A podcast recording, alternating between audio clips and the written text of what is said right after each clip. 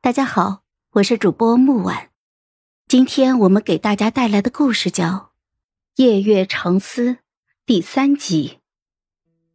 我和萧炎一起长大，十二岁以前，我年少无知，爱叫他萧炎哥哥。他也曾经为我折过花，教我骑过马。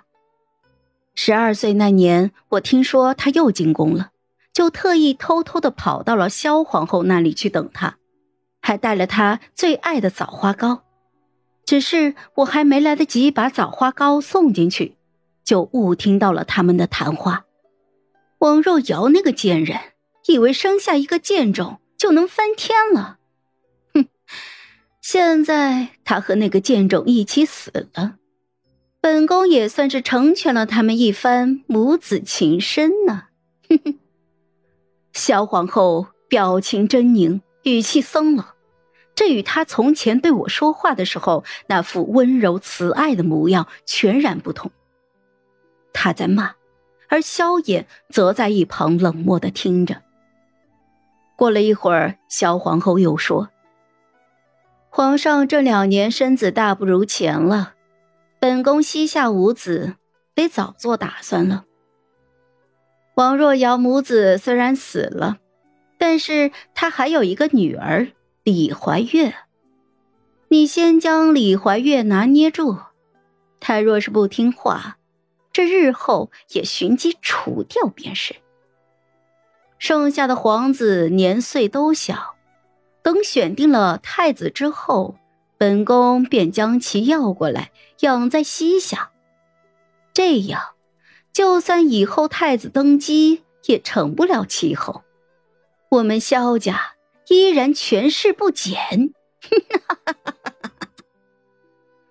萧皇后口中的贱人王若瑶，那便是我的生母姚妃，而她口中的贱种，是我那早夭的弟弟。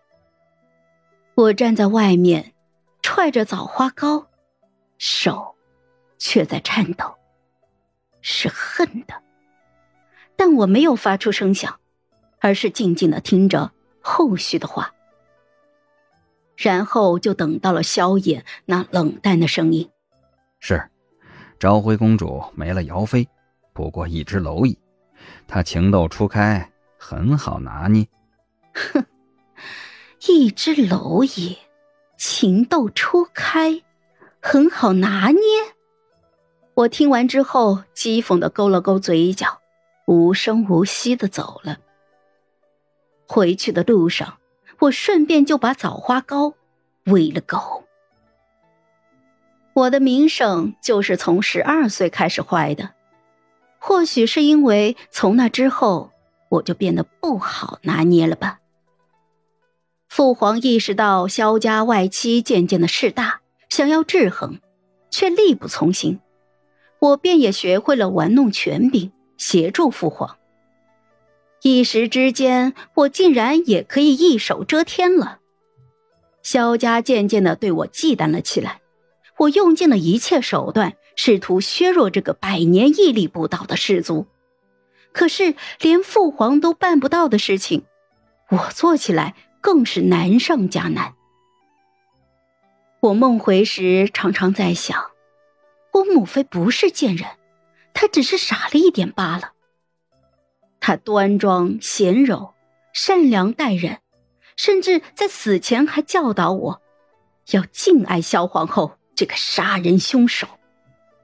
我弟弟也不是贱种，他是一个奶凶奶凶的小皇子。听到有人说我的坏话的时候，他会一板一眼的去教训对方。他唤我皇长姐的时候，声音却是糯糯的，充满了依赖。可是，他们却都死了呀！要想斩杀恶鬼，必先接近恶鬼。所以，我决定嫁给萧炎，睡在萧炎的枕边。出嫁的前一天，宫里宫外都在忙着我的婚事，而我却去了母妃生前最爱的那片梨花园里。我对着那一片盛开的梨花，絮就絮得很凶，哭的也很凶。正在我哭得狼狈的时候，有一个陌生的少年闯了进来。什么人？不知道这是本公主下令封的禁地吗？我当时就觉得很丢脸，把酒盏就砸到了那人的脚下，凶巴巴的质问他。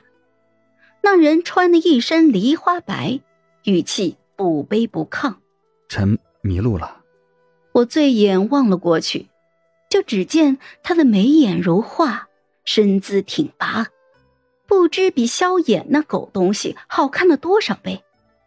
我来了兴致。哦，那，你叫什么名字呀？